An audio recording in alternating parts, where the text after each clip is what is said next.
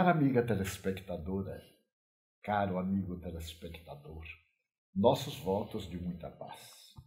Estamos de volta mais uma vez com o nosso programa Encontro com Divaldo. A Mansão do Caminho recebeu um grupo de amigos muito queridos. Esses amigos nos proporcionaram momentos de elevação espiritual.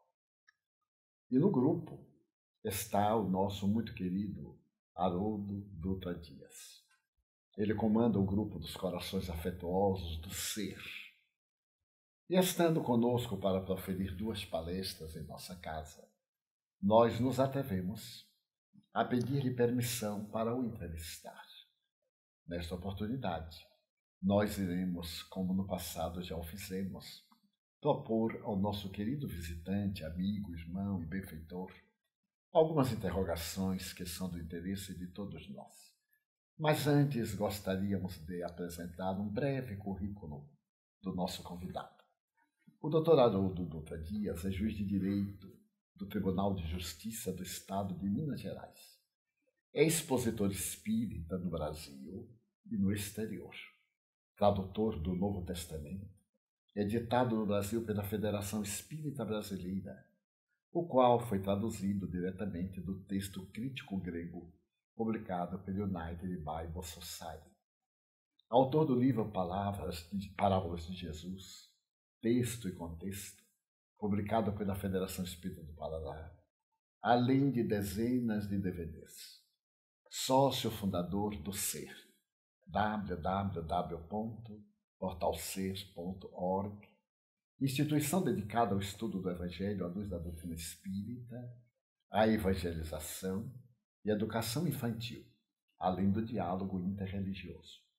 Pelo Instituto SER, participa de diversos projetos, como Sete Minutos com Emmanuel, Pode Ser, o podcast do Ser, seminários litero-musicais, série Boa Nova e etc.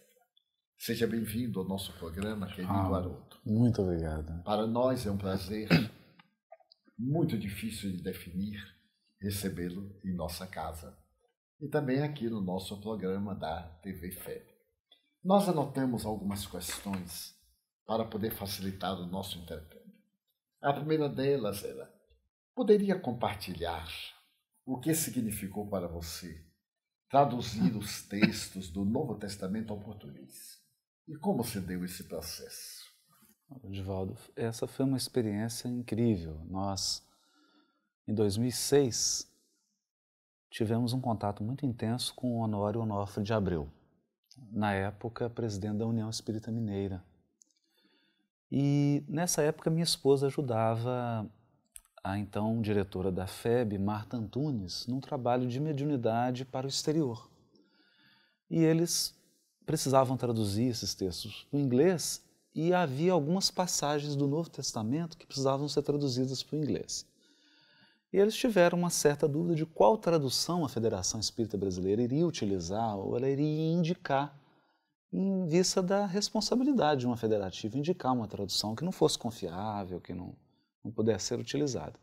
Então ela submeteu a questão a mim, eu fiz algumas ponderações, ela enviou para Marta, mas a, a, aquilo sensibilizou e, e, preocupou um pouco o então presidente da FEB, Mazotti, Nestor Mazotti, e ele conversou com o Honório Abreu e falou assim, olha, eu gostaria que vocês viessem aqui para a gente conversar sobre isso, porque é algo que nos interessa, a FEB tem um interesse na divulgação do Evangelho, nós não queremos ser ingênuos na indicação de traduções. Então fomos eu, Honório, a Ruth Salgado, na época é, do Departamento de Mediunidade da União Espírita Mineira, e lá nos encontramos com Nestor Mazotti e a Marta Antunes. E eles começaram a conversar, eu, eu, eu, fui explicando, porque eu tinha feito o grego, tinha estudado o hebraico, e estudava o texto bíblico por prazer, para fazer a conexão com a doutrina espírita, aquilo me dava uma alegria imensa. E num determinado momento da conversa, o Nestor virou-se para a gente e perguntou: Mas vocês acham que seria importante o, o movimento espírita ter uma tradução bíblica? Mas uma tradução bíblica que fosse neutra, que não contivesse terminologia espírita. que fosse, porque a doutrina espírita não tem medo da verdade, ela busca a verdade. Então, uma tradução imparcial, que trouxesse o texto sem deturpação, com o máximo de fidelidade, e todo mundo respondeu que sim, eu ingenuamente sim, não, acho que é importantíssimo. e aí ele falou assim, pois é, mas quem poderia fazer essa tradução? E eu falei, é, pois é, quem poderia fazer essa, essa tradução? E o Honório virou, pegou nos meus ombros e falou assim, não, ele vai fazer a tradução. E eu falei, ah, eu vou fazer? Mas não tinha a menor ideia, né? Aquilo foi uma... Porque a gente não se dá conta da dimensão do trabalho, né? O que era. Mas o, o Honório falou com tanta certeza, parece que ele tinha uma, uma convicção espiritual de que o trabalho precisava ser feito, e nós, então, por questões da providência divina, fomos encaminhados para o interior por causa da, da carreira. E eu fui para uma cidade, de volta que tinha 20 mil habitantes. Não tinha nem padaria na cidade. Eu fiquei num regime assim de, de internato mesmo. Não, não tinha o que fazer na cidade. Então a minha rotina era ia para o trabalho, voltava. Foram três anos exatos o tempo que eu traduzi os quatro evangelhos e Atos dos Apóstolos. Quando eu traduzi o último versículo, na semana seguinte eu, eu voltei para a região metropolitana de Belo Horizonte. E uma experiência profunda, porque quando a gente mergulha no texto original e na cultura em que viveu Jesus, a gente começa a se dar conta da, da riqueza da mensagem de Jesus.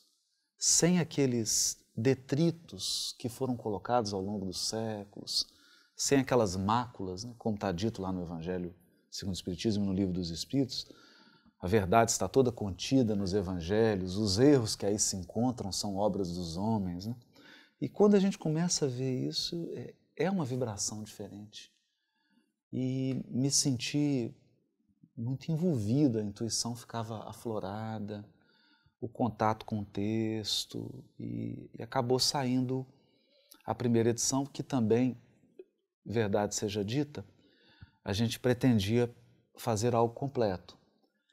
E o Nestor falou: Olha, vai demorar muito. Eu falei: Não, mas a gente quer revisar todas as notas, revisar todo o texto. Ele falou: Meu filho, deixa eu te dizer uma coisa. Allan Kardec, o codificador da doutrina espírita, lançou a primeira edição e só depois uma segunda edição revisada de O Livro dos Espíritos. Então, sejamos humildes, lança a primeira edição do jeito que ela está, mesmo com as deficiências, com as necessidades de revisão, porque nós precisamos fincar bandeiras. E foi realmente um conselho de muita sabedoria. Hoje eu olho para a edição e a gente percebe que muita coisa precisa ser um ajuste fino, uma revisão, algumas palavras eu trocaria, mudaria. Mas se não tivesse sido lançado, é, a obra não estaria aí para crítica, para avaliação. E agora, atualmente, nós estamos traduzindo as cartas de Paulo. Pretendemos até julho terminar até o Apocalipse. E aí fazer uma revisão para que possa o Novo Testamento inteiro. Né? É fascinante isso. E nesse período antes, você esteve em Israel? É, no período da. um pouco antes da tradução, também com o patrocínio do Nestor, né, ele me chamou e eu disse para ele que precisava recuperar elementos da tradição judaica. Porque a tradição judaica é muito fechada, eles não deixam mesmo entrar quem não seja judeu. E eu começava a perceber que se eu não compreendesse a tradição judaica, muita coisa da cultura do, do local em que Jesus viveu ficava assim faltando alguma coisa e disse para ele que tinha entrado em contato com um rabino em Belo Horizonte, ele tinha me indicado, e com um grande padre católico francês chamado Pierre Lenhard, que também me orientou, passou uma bibliografia, é considerado uma das maiores especialistas em judaísmo cristão, um dos cristãos maiores especialistas em judaísmo. É o único cristão que os judeus respeitam, quando fala da tradição judaica. Tamanha competência dele, estudou em Israel. E aí o Nestor falou: não, nós vamos patrocinar. Você vai a Jerusalém, vai comprar todos os livros, vai encontrar-se com o padre na França e traga isso para cá, porque nós precisamos desse patrimônio na terceira revelação. É visionário, né? E a federação patrocinou, nós fomos a Jerusalém, ficamos oito dias, é, compramos meia tonelada de livros. Trouxemos todos os elementos da tradição. Antes encontrei com o padre na França, nós almoçamos, ele fez uma série de indicações. Você vai na livraria tal, vai comprar isso, isso, isso. E aquilo foi, foi realmente um impacto. Né? A gente foi na Galileia, foi a primeira vez. Eu me lembro que um mês depois te encontrei num congresso em Goiânia. E aí você pegou na minha mão e disse palavras assim confortadoras, né, e orientadoras, né, sobre sobre aquele regresso à terra onde viveu Jesus, né?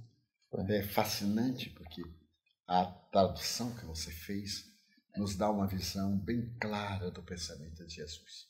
Escoimou o que a velha teologia colocou pelos interesses religiosos de cada época. É e tem um sentido muito profundo, especialmente quando fala a respeito do Consolador, que é. Jesus prometeu. O que é confirmado perfeitamente pela doutrina espírita. É.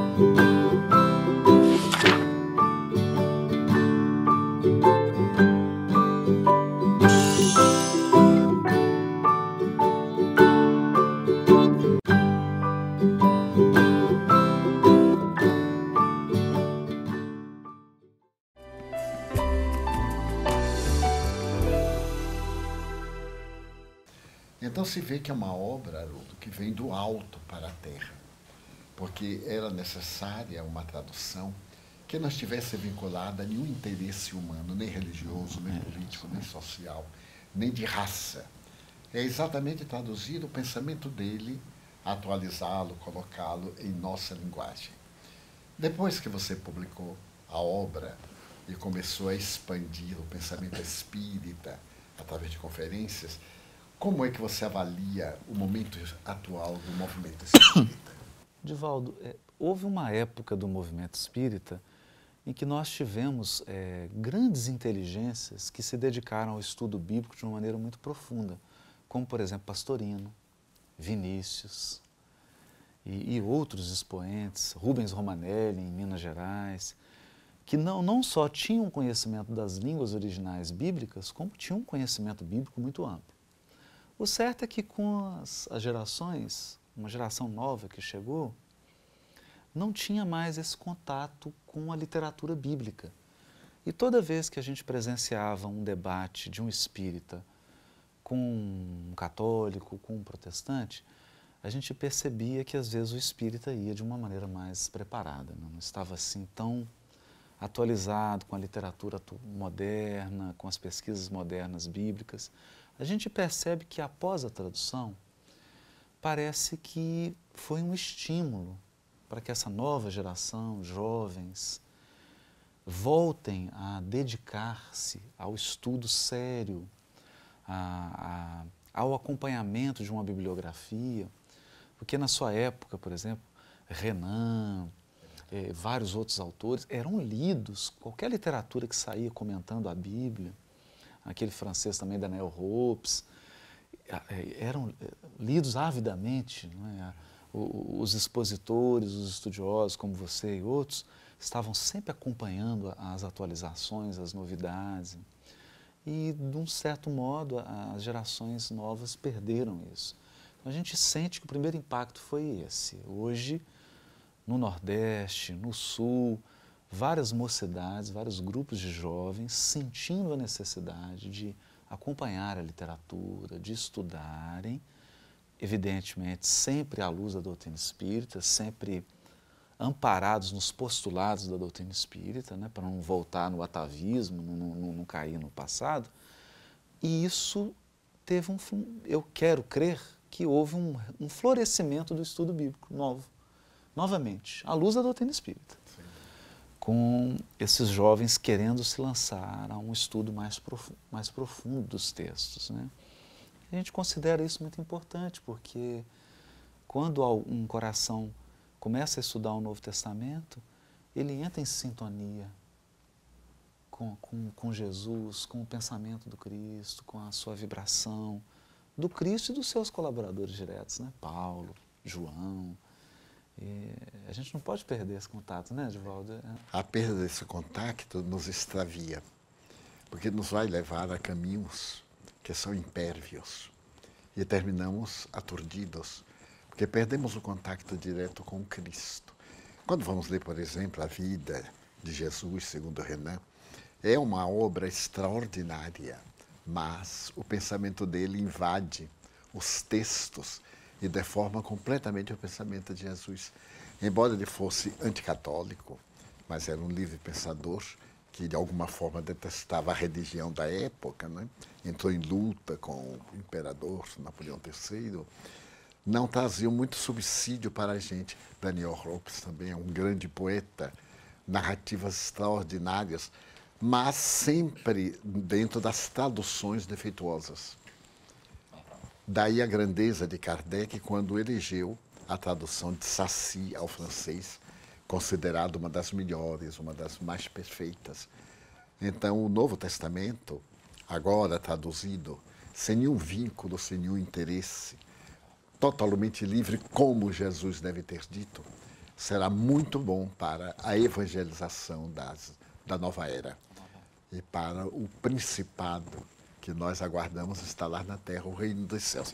Mas eu gostaria de perguntar-lhe, por que em suas conferências há sempre referências muito próprias, aliás, ao pensamento do Espírito Emmanuel, pela mediunidade do venerando apóstolo Chico Xavier? demonstrando a atualidade, a validade das suas propostas. Como se deu essa identificação?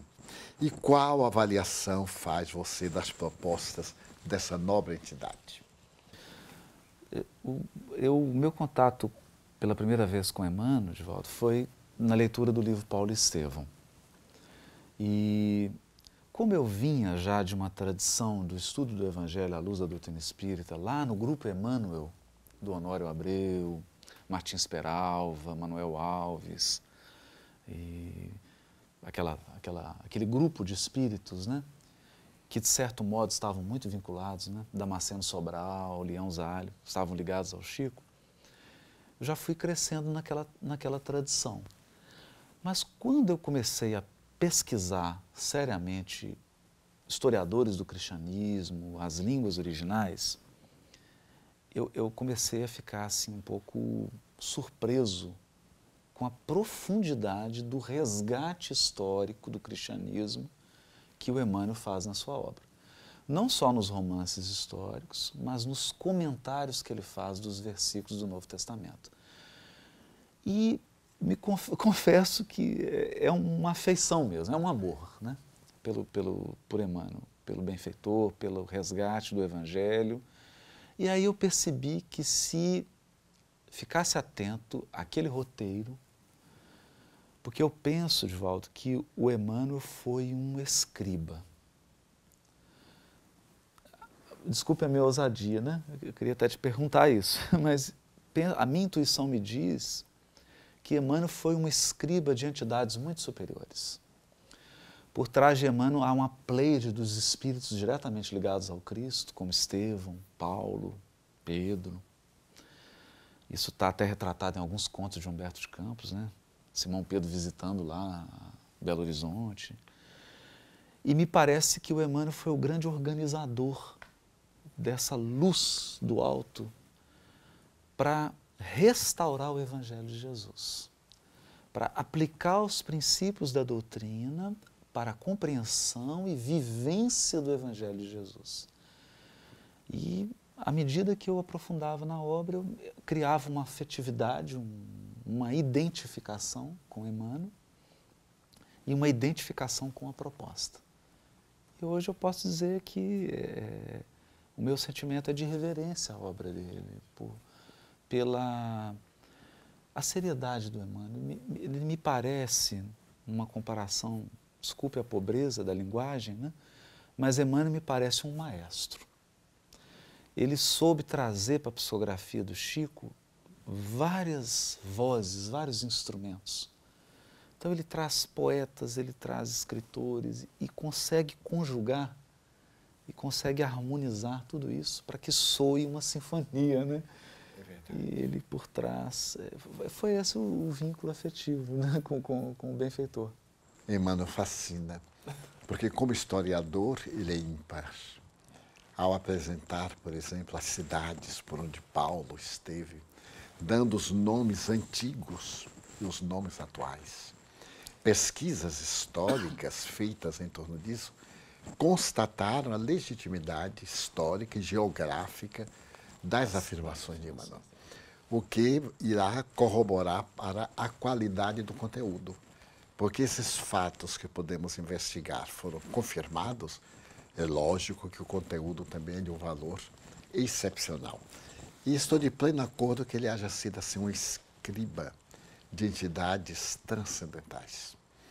Porque, mesmo em vida, Chico me dizia que ele era o responsável pela evangelização na doutrina espírita. O aspecto religioso era ele o encarregado entre os espíritos da codificação. Nossa. E se nós nos recordarmos de outras existências dele, da igreja, onde ele aprimorou o sentimento de fé, nós vemos que ele consegue sublimar o dogma e trazer uma visão ampla, racional, profunda e atual dos ensinamentos de Jesus, tornando muito fáceis de serem vividos os postulados do Mestre. Quando tive nas mãos a sua tradução, logo me veio uma curiosidade: confrontar alguns textos com aquilo que Emmanuel havia trabalhado muito bem, mais de 1.100 versículos. Eu me perguntava, mas de que livro ele tirou? Da Bíblia de Jerusalém? E fui examinar na Bíblia de Jerusalém. Não foi.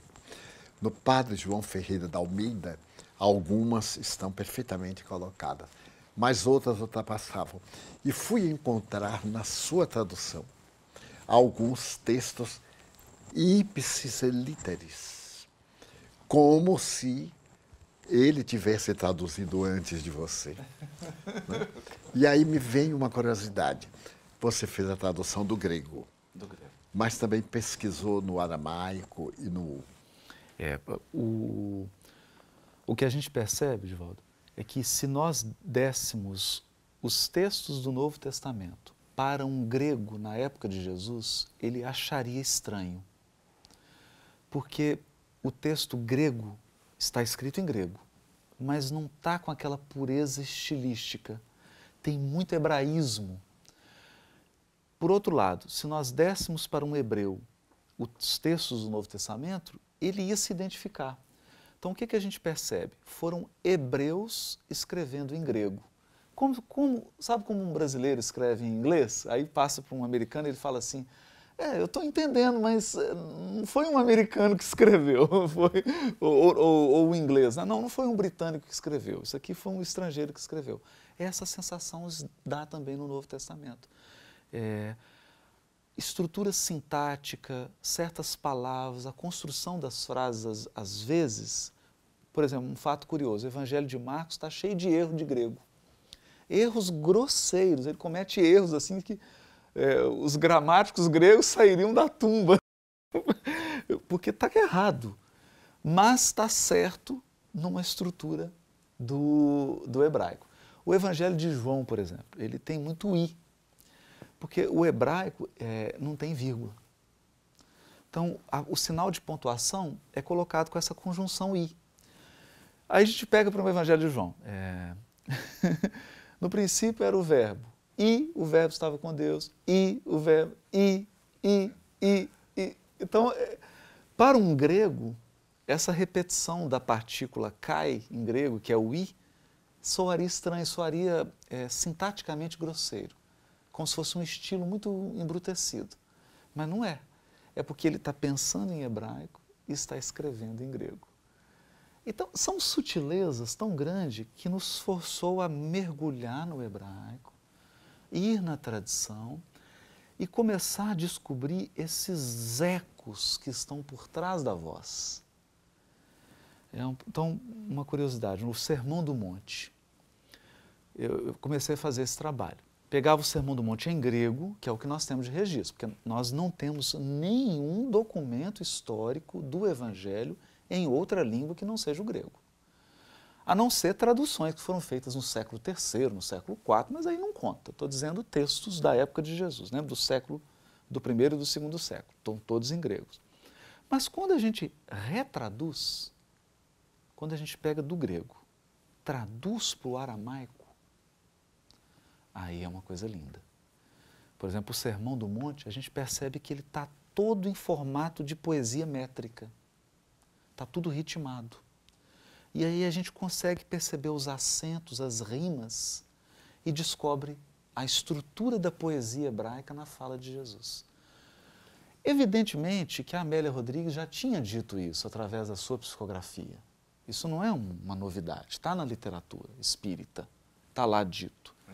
Mas descobrir isso linguisticamente, constatar isso para que possa ser demonstrado cientificamente, só vem confirmar a beleza da nossa doutrina, né? a segurança da mediunidade sua, do Chico, e nos dá a dimensão da grandeza de Jesus. Porque eu depois eu fiz esse trabalho, ele está incompleto, tem que traduzir e quero retomar isso. Eu peguei todas as falas de Jesus nos evangelhos. Todas as falas. Separei todas, todas elas. E comecei a fazer a tradução para o aramaico que, que eu descobri? Está tudo em forma métrica, ele só falava métrico. E um pesquisador francês levantou um fato, de volta, que ele adotava ritmos variados, ritmos de dois acentos, de três acentos, de quatro acentos, e dependendo do tipo de mensagem que ele dava, ele usava uma acentuação diferente. Então, se ele queria divertir, ele usava um ritmo de acento quaternário. Se ele queria consolar, era um ritmo ternário. Então, é isso, isso é um tesouro e não foi explorado, não há nenhuma pesquisa nisso. Vai dar muito trabalho para fazer isso, mas é algo que eu tenho muita vontade de fazer. Fazer essa retradução para o aramaico e depois fazer o estudo rítmico e separar o que é frase consoladora, o que é advertência, o que é instrução, para fazer esse raio-x, né, ou essa tomografia computadorizada do ensino do mestre, porque aí mostra não Jesus, aquela figura religiosa, mas o, o legítimo governador espiritual do orbe. Né? É bonito, né, Divaldo? E dá autenticidade aos textos. Porque se eles fossem escritos em grego correto, não seria pelos evangelistas. Verdade. Porque eles não tinham cultura suficiente para poder pronunciar-se numa língua tão complexa como é o grego. Né? A mim me fascina, por exemplo, a sabedoria divina quando medito a respeito de Paulo. Ele nascer de um judeu, portanto falava hebraico. Nascer numa cidade grega, falar o grego, que era a língua mais conhecida da época. E, ao mesmo tempo, a sua cidade, a sua época está sob o domínio do Império Romano, falar o latim. Para, munido dessas três línguas, ele dobrar o mundo conhecido à figura incomparável de Jesus. Utilizando-se de alguns textos que foram traduzidos e que ele memorizava e carregava no corpo como um verdadeiro tesouro, né? o mapa. Dentre os personagens do Evangelho, nos parece que o antigo doutor da lei e posterior herói do Evangelho, Paulo de Tasso, conquistou a sua alma então a gente sente, percebe nas suas palestras, a presença de Paulo mesmo quando não é enunciado, em as narrativas, no texto comum, porque Paulo realmente é fascinante. Né? E considero ao lado de Maria de Madalena, uma das maiores figuras do Evangelho de Jesus. A mudança dele de Saulo para Paulo, o ardor com que ele defendia a lei mosaica, ele vai defender o Cristo vivo.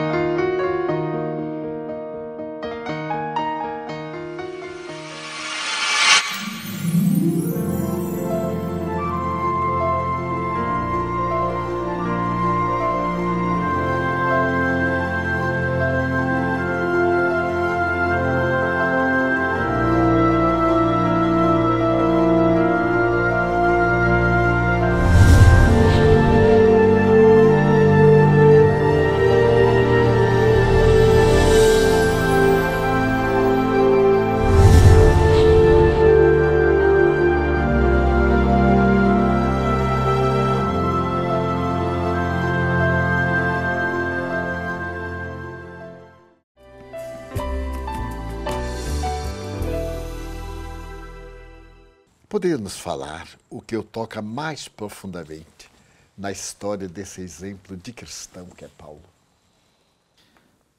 Joaldo, o que me tocou mais profundamente em Paulo foi a experiência transformadora dele. Porque o que ele passou e o, como que ele se adaptou as circunstâncias restritas para o trabalho do Evangelho, nos dá uma ideia do que, que a gente precisa aprender também para servir a Jesus hoje. E esse, essa coragem de Paulo, essa fé inabalável que ele tinha e essa disposição dele de passar por limitações, privações, é, é, é algo que me chacoalha, assim. É como se balançasse a alma. Dissesse assim, concentra, volta para o seu eu profundo, porque a experiência com Jesus, ela não é uma experiência vulgar. O, a, o que Paulo fez foi uma experiência de Jesus. Não, ele, ele, não simplesmente leu e teve um, uma coisa intelectual ele teve uma experiência viva. E a partir dessa experiência com Jesus, ele perpetua aquele momento de Damasco para o resto da vida dele. Às vezes eu fico me, me perguntando de volta, é, Saulo, Saulo, por que me persegues? Porque ele tem uma a onda paulina, né? a irradiação paulina, ela mexe comigo. Ela me comove de um, de um modo muito especial. Não consigo explicar por quê. Eu fico muito feliz com essa resposta. Porque quando ele vai para o deserto de Dan e fica três anos em silêncio para poder introjetar Jesus e passar a viver. Porque as palestras de Paulo eram relatos da vivência dele com Cristo. Não era orador era alguém que contava o que havia vivido com Jesus. Por isso ele suportava os açoites, as pedradas, as injúrias e a coragem de desmistificar-se como mito. Quando alguém se apaixonava por ele, de rasgar e dizer: vê, sua matéria apodrecível. Né? E ter a coragem também de silenciar quando caluniado tal a certeza que ele tinha de Jesus. Era uma perfeita identificação entre ele e o psiquismo do Cristo. Até o momento em que ele coroa toda essa trajetória com aquela frase, né? já não sou eu quem vive. Mas desde o momento de Damasco, ele deixou de viver. Cristo passou a viver nele. Então, isso é realmente fascinante. Vivemos muitas crises na modernidade tanto em nosso país como em todo o planeta. Qual a sua avaliação do momento em que vivemos? Valdo, é, até por uma questão profissional em que a gente lida com, com a dor humana, com a injustiça. A minha percepção é que a crise do mundo né, vem de um enfraquecimento da família e de um enfraquecimento dos valores ético-morais. Né. E eu digo isso sem nenhuma demagogia, porque eu sinto isso no meu trabalho. A, a quantidade enorme de processos que são ajuizados na justiça hoje, por questões, Givaldo, que há décadas atrás não chegariam à justiça. Porque eu me lembro você contando do seu pai, antes de, da desencarnação, que dizendo que se aparecesse alguém que tivesse uma dívida, que pagasse quatro vezes. Porque era aquela expressão, né? era no fio do bigode. Né? Se eu firmei um compromisso, eu cumpri um compromisso. Divaldo, hoje nós temos milhares de processos porque as pessoas não conseguem honrar mínimos compromissos. É, você contrata uma pessoa para fazer um serviço, paga mil, mil duzentos reais, a pessoa não executa e são milhares de processos. Então a sociedade está doente porque ela não consegue honrar uma mínima pauta ética. Uma mínima pauta ética. E a família está adoecida. Então, como os casais não conseguem se amar, como eles não conseguem transmitir esse amor para os filhos, as pessoas não se sentem amadas. Né? Então, esposas que não se sentem amadas, maridos que não se sentem amados, filhos que não se sentem amados, e aí é um caminho para o ódio, para o ressentimento e para todo um conjunto de perturbações. Né? Então, é, é, a percepção que eu tenho, até porque fui juiz de infância, juiz de família, e ficava entristecido, porque é, não que a gente seja fundamentalista, que vá aconselhar a indissolubilidade do casamento, não é, não é nem isso, mas eu percebi que às vezes faltava até a dignidade para separar. As pessoas não tinham um mínimo de dignidade, de caridade para desvincular. Então, muitas vezes eu chamava na audiência e dizia: Olha, vamos. Vocês já decidiram que vão se separar, já decidiram que cada um vai seguir sua vida. Né? É, é custa ser generoso agora, nesse momento. Ter uma postura generosa na repartição dos bens, ter uma postura generosa na visita na guarda dos filhos, é, fazer isso com uma dignidade, para que o amor conduza esse processo. Então, eu acho que é isso, uma, valores éticos e família, Valdo. É impressionante a sua resposta, porque um psicólogo e teólogo americano, o Dr. Rolomei, diz exatamente isto. Acrescentem a perda das tradições a ausência de memória do passado, do respeito que deve viger entre as criaturas. Então, a sua resposta é abrangente, é psicológica, é sociológica e é essencialmente cristã. Na hora que o amor começar a respeitar o indivíduo, não haverá tanto desconforto, tanta violência. Mas o tempo é implacável. Então, deixe-nos uma mensagem, em poucas palavras, para os nossos queridos amigos que nos acompanham pela TV FEB. Queria transmitir aos telespectadores da FEB TV o nosso carinho por estar nos acompanhando, acompanhando o trabalho e vibrando a nosso favor.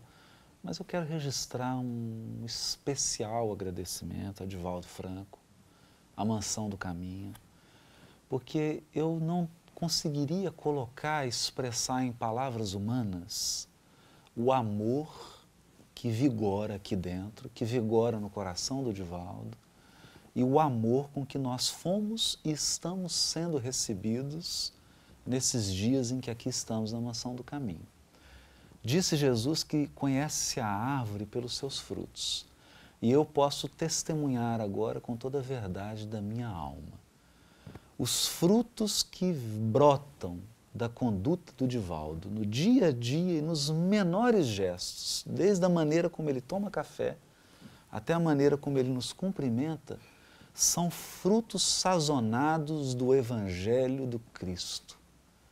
Ele vive o Evangelho do momento que acorda até o momento que acorda.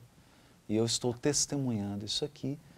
E como Jesus disse que os discípulos seriam conhecidos por muitos se amarem, eu estou tendo a graça de ser amado por Divaldo nesse momento em que ele nos recebe na mansão do caminho, com todo o carinho do mundo. Esse é o testemunho que eu gostaria de deixar para vocês que estão nos assistindo desse missionário, da sua obra e da capacidade que ele tem, da generosidade de acolher quem está começando, quem está iniciando a sua trajetória. Divaldo, um beijo, muito obrigado.